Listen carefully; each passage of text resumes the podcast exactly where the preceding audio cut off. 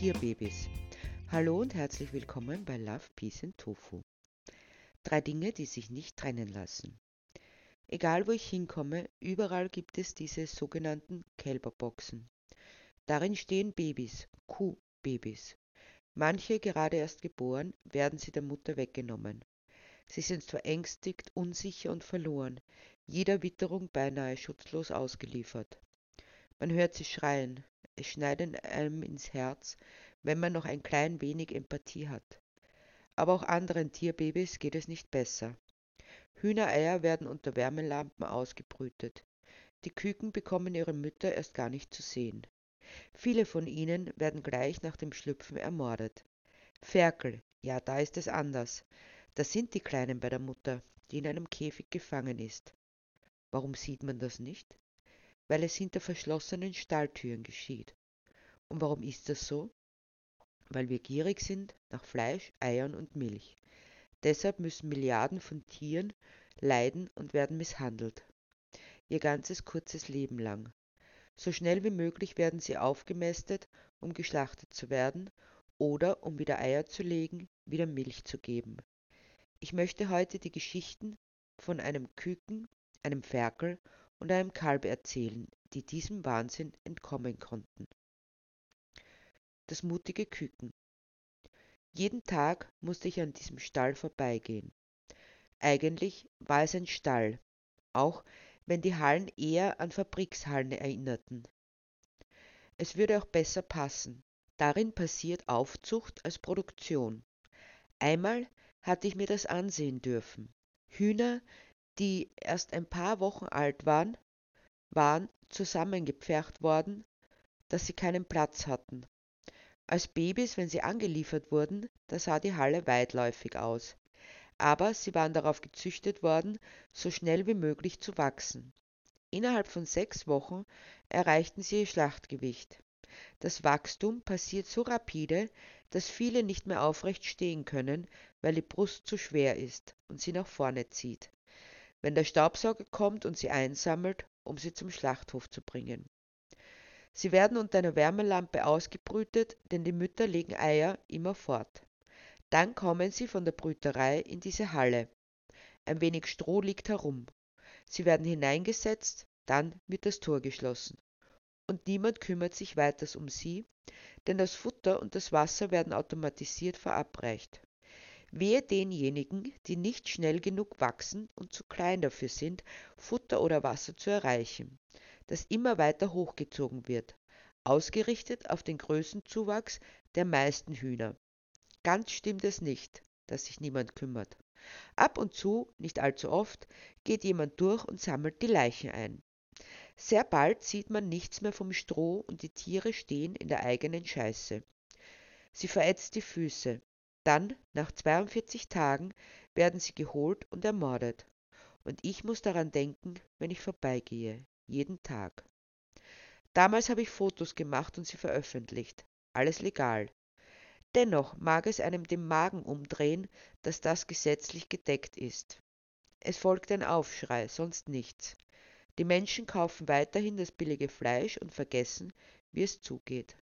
Der Bauer baute einen Stacheldrahtzaun, installierte Überwachungskameras und ließ niemand mehr hinein. Es geht weiter wie bisher, bloß dass es keiner mehr zu sehen bekommt. Tränen laufen mir bei dem Gedanken über die Wangen, als ich plötzlich ein leises Piepsen vernehme. Ich höre aufmerksam hin. Da ist es wieder. Ich gehe in die Knie, um zu sehen, woher es kommt. Da entdecke ich ein kleines gelbes Federknäuel, das sich seinen Weg weg von dem Transporter über den Hof und durch den Stacheldraht gebahnt hatte. Jetzt saß es, augenscheinlich erschöpft, zu meinen Füßen und piepste herzerweichend. Ich war so froh, dass ich da war, denn es wäre sonst womöglich auf die Straße gelaufen. Deshalb bückte ich mich und nahm es in die Hand. Wie zart und weich es sich anfühlte. Du bist so ein tapferes kleines Küken, sagte ich. Du hast offenbar eine Gelegenheit, die sich dir bot, genutzt, um zu fliehen. Und dann solltest du von einem Auto überfahren werden? Nein, das lasse ich nicht zu. Das Küken piepste zustimmend. Jetzt läuft es in meinem Garten herum und hört auf den Namen Alma, was die Tapfere bedeutet.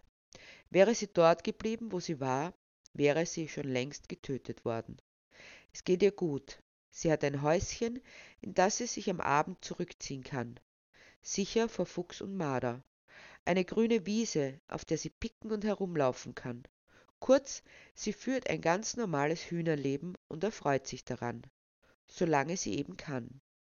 Eine tapfere kleine Henne, die ich gerettet habe vor einem kurzen Leben voller Qual und Schmerz. Eigentlich kann man das gar kein Leben nennen, sondern ein reines Dahinsiechen zum Tag der Ermordung. Die Türen werden verschlossen. Keine Außenstehende sieht es. Wenn wir die Hühnerbrust abgepackt kaufen, dann ist keine Spur mehr von dem Elend. Es riecht nicht nach Kot und Tod, sondern sauber und aufgeräumt. Etwas, was diese toten Tiere, die wir verspeisen, niemals erleben durften.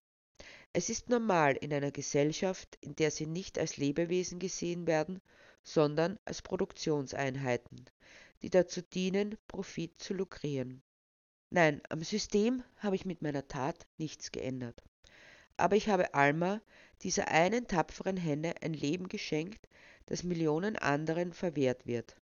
Doch wir können es ändern. Jede einzelne von uns hat es in der Hand. Hört auf, das Fleisch von Tieren zu kaufen.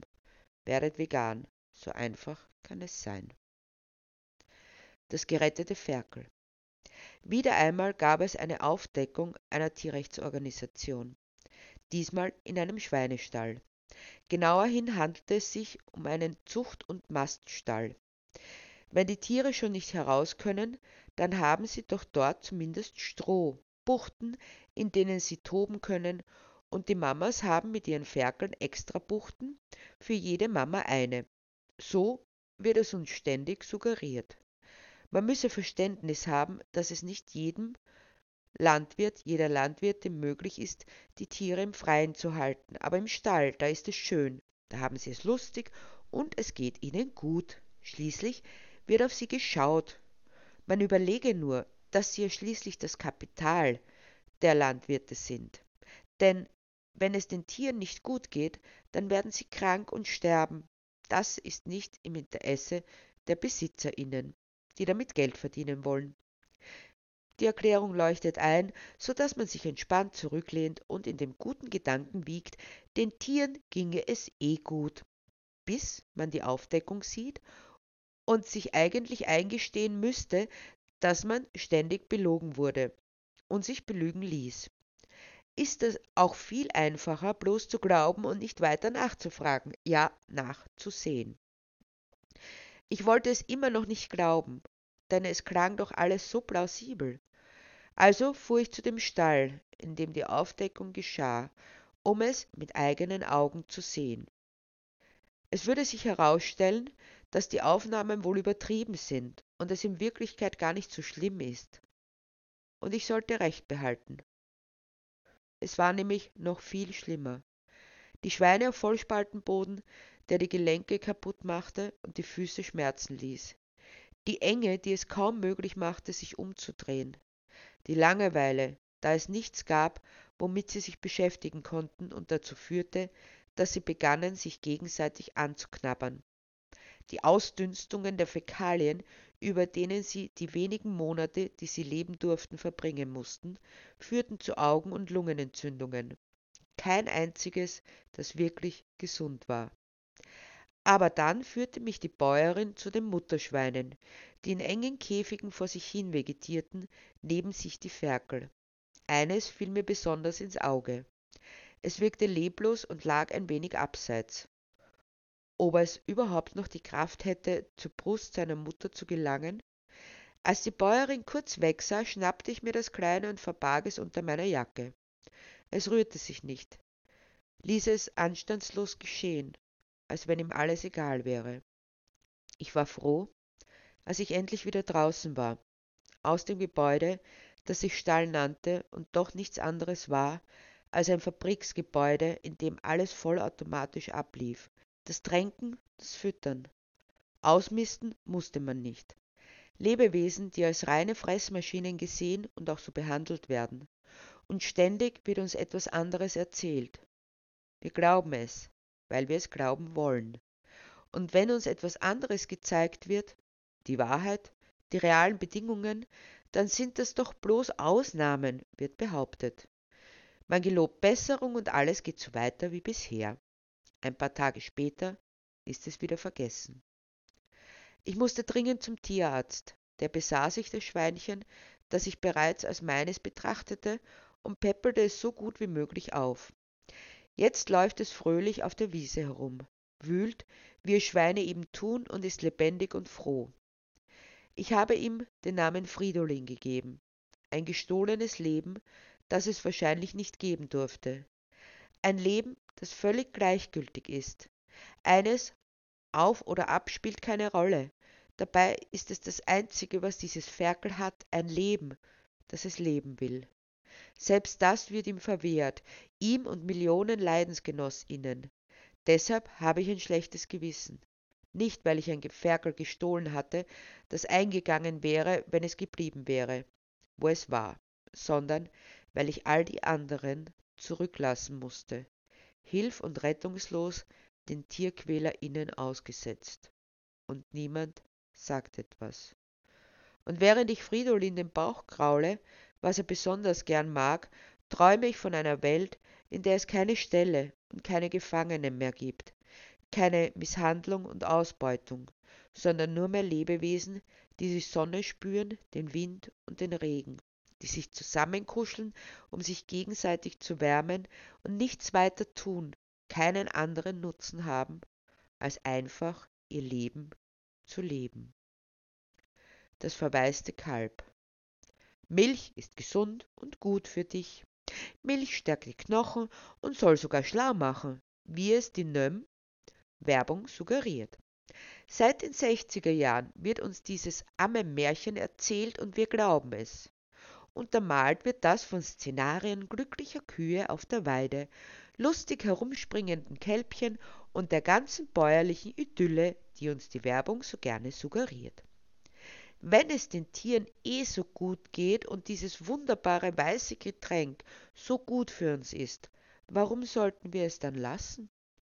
Milch ginge vielleicht noch, aber Käse, der ist so schrecklich gut.